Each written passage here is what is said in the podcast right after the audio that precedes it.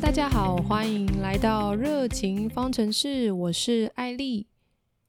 今天节目来到了 EP 五，想跟大家分享如何在工作和家庭间取得平衡，向身为妈妈与工作狂的成功者来学习优先顺序与自我接纳的方法。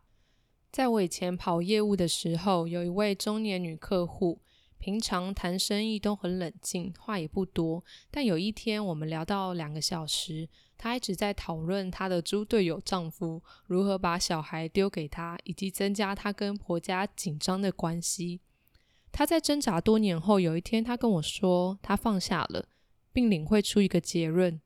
她说：“我们人生中要扮演的角色太多了，我们可能是员工，是属下、同事、朋友。”小姑、兄弟姐妹等等等，我后来决定，我人生只要扮演好这三项就可以了。一个是好妈妈、好女儿、好老婆，其他的我不能强求，我也不可能永远做到最好，讨每个人欢心。他说的这段话，后来一直影响着我。我觉得不仅在人生角色的扮演有优先顺序，小至生活事务的安排。大致人生中也有许多重要的决定需要做出安排，像是选择职业、建立家庭、追求梦想等等。为了做出正确的决定，我们若能了解自己的价值和优先顺序，才不会让自己过于紧绷、压抑或受到情绪的干扰。但不知道大家会不会和我一样，一直知道优先顺序很重要啊，但却很难去安排，或根本不知道怎么安排，事情就是一直来。我也找寻这个答案，找寻很久，所以我今天想分享一本书。这本书拯救了我长期的压力跟自我要求。它探讨了在现代生活中如何平衡各种不同的角色和责任，并提出了一个方法来更有效的管理所有的角色跟事物。那这本书的书名就叫做《选三哲学》，是由 Randy Zuckerberg 所撰写的一本书。Randy Zuckerberg 这位作者的中文翻译是兰蒂·祖克伯。大家有没有觉得祖克伯这名字好像有一点熟悉？没有错，他其实就是 Facebook 的创办人 Mark Zuckerberg，马克·祖克伯的姐姐。那 Randy 为什么要写这本书呢？他与大部分人一样，是个爱家、爱孩子、重视朋友的人，但同时又事业有成。于是常常有人问他：“你身为妈妈，而且拥有成功的事业，如何在这两者之间取得平衡？”我自己也一直对这个问题感到困扰，有时候甚至对这个问题感到有点不公平，因为好像比较少人会这样问爸爸。尽管现在的爸爸们比起上个年代的爸爸，都更愿意去帮忙或做家务或照顾小朋友等等的责任，但这个社会好像对女生比较残酷。妈妈在长久的社会规范加上原本的天性，觉得自己没有把小孩照顾好，就会更容易觉得愧疚或是自责。实际上，不只是母亲的角色，每个人都面临这样的问题。在这个追求效率的社会，我们期待自己每件事都做到最好。不晓得你会不会跟我一样，常常想了解如何平衡人生，如何在有效时间追求高效成果。如何提升专注力？所以开始学会速读，开始去学时间管理和刻意练习的方式。我们一直在寻找完美的答案，到底该如何在有效的时间内做到每一件事情都完美、趋近平衡？那作者 Randy 就告诉了我们这一题的答案。当每次有人问他的时候，他就毫不客气的直接回答说：“我做不到。”这就诞生了这本书里要谈的选三哲学，告诉大家他是怎么做取舍的。从书名的选三哲学的名字里的选三，我们可以从里面来得知说，作者是希望我们选三。Randy 把人生切成五大元素，分别是工作、家庭、睡眠、朋友跟运动。那每天就只能从这五项中选出三项，只优先做好这三项。每个新的一天就可以重新选择，看似不平衡的生活，但每天就只做这三项，而不是尝试在每一天都做所有事情。每一段时间轮流分配，毫无愧疚和尽可能的平衡好过每一天。那我们就开始进入《选三哲学》这本书的精华喽。作者把人生切成五大元素，刚刚说到是工作、家庭、睡眠、朋友跟运动。那我就先稍微解释作者定义的五项涵盖的范围。第一个工作其实就是我们理解的工作或是事业，有金钱的回报，或因对某项事情有热情、意义而驱使我们去完成。简单来说，就是付出心力而有产出或报酬的项目。第二个是睡眠，睡眠其实没有特别需要解释的，就是各种健康杂志都会建议一天应该睡七到九小时的那一种睡眠。家庭就是指原生家庭、新组成的家庭或任何自己选择的家庭都可以。有些人会选择教会或是机构等等作为自己的家庭。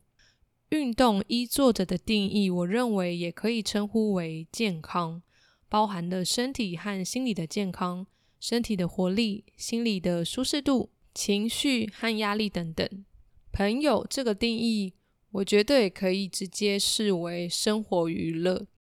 除了理解上的身边朋友，你的兴趣嗜好、玩乐也都属于这一块。那定义好五个面向，作者提出每天只能从这五大项选出三项，而且他一直强调绝对不能多选，集中精神完成三项。明天、后天、下一周或下一个月，你一定有机会选到其他没选到的。那这个方式实际上在各种分享时间管理、任务管理的书也都很雷同，就是排定优先顺序，且大部分都会告诉你，这些优先顺序就只能先选三样，因为专心致志的选择三项，长期以来才可以让所有事物都有做到，而尽可能达到平衡。如果每件事每天都想完成，一来是要做得好，做得深入比较难；二来是人的精力是有限的，长期会无法负荷。我回想我在职场上曾经有过的黑暗期，就像大家在电影看到华尔街工作的景象，每天精疲力尽，心力交瘁，没有一天可以把当天想完成的工作做完，更别说做得更好。我常常一到公司，座位还没坐热，桌机就响个不停。那时候整天同事都在抢充电器，Line 啊、Skype、Teams 各种社群的讯息轰炸，甚至常常有人直接杀到你座位来讨论。同时还有上百封信等着你去消化，看着收件夹旁的数字永远不会减少。如果是外国客户，还有一点时差可以延后回复，但可能假日就需要应酬。若是亚洲客户，一有他们认定的急事，就会开始夺命连环扣，让你脖子跟手腕接电话接到抽筋。有时候出个重大异常，一天就要进出工厂好几次，然后被塞满各种会议讨论进度，然后我们就会在会议中发想要用什么样的方式来搪塞客户。啊，差点忘了说我是业务，还要跑客人，所以事情还没做完，内心还压着这周的业绩报告或 product proposal 根本做不出来。所以这样子，光是工作就已经耗尽我八成精气神了。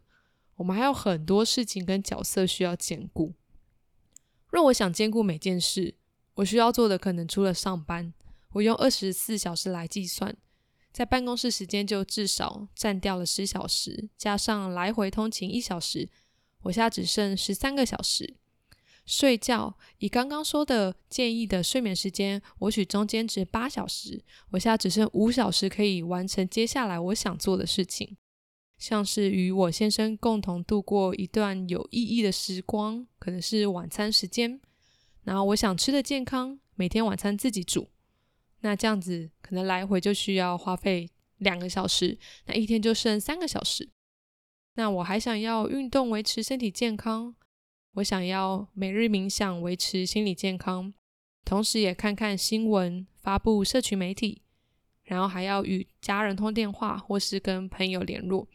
但通常有时候这时间不够用，就会利用通勤时间来打电话给他们。那这些都还不包含起床、睡前的盥洗、梳化，还有做家事的时间。而且还有一个最重要的，就是我没有提到的，就是小朋友。若有孩子的家长，可能还包含上下课的接送、早餐、晚餐准备。如果上班时间占据更多，或突然身体不舒服，或临时生活中多了一件事插进来，可能需要同一个时间多工，或其他事就得牺牲时间，例如睡眠跟健康就得牺牲掉。所以，如果上面每一件事情以我为例，我都想要完成，那我真的就是神力女超人了。我们必须不得不担任的角色太多，而想做的事情也很多，想要完美的完成一切，根本天方夜谭。我曾经追求效率，希望什么都可以兼顾和做好想象中的美好样本，所以若没有做到某些事，我就会感到很愧疚。如果我可以按照选三哲学，每天只选三件事，就像事先安排定的计划，知道我都可以深度而且专心做好这几件事就好，那我的心情就会更轻松。那做完选三后呢？我们也需要定期的检查，我们都以哪三项为主，有没有失衡，并持续的调整和评估优先事项。在回顾的过程，其实就会看出我们自己重视的人生价值和人格类型。你可以问自己，这一周哪些选择大多天都选到了，哪项选择不超过三次？有了答案后，就可以再进一步询问自己。经常或是很少选到的项目，是我自己自愿的吗？还是不得已？这些选项有挣扎吗？是为了所爱的人所选的吗？比较少选到的项目，是否有失去什么？会让我后悔吗？还是有让我有较多的时间专注在其他的项目等等这些问题？像我练习以后，发现我几乎每天选择都有工作，而运动和朋友却很少被挑选到。所以我就开始尝试要逼自己把运动时间先排进我的日程表，告诉自己有动总比没动好。我很建议你至少练习这个方式一个月，从中去发现你的人生选项，并试着去做让自己感到更快乐的优先顺序。那这本书其实给了我很多的力量。作者 Randy 不仅教我们怎么用选三哲学来过人生。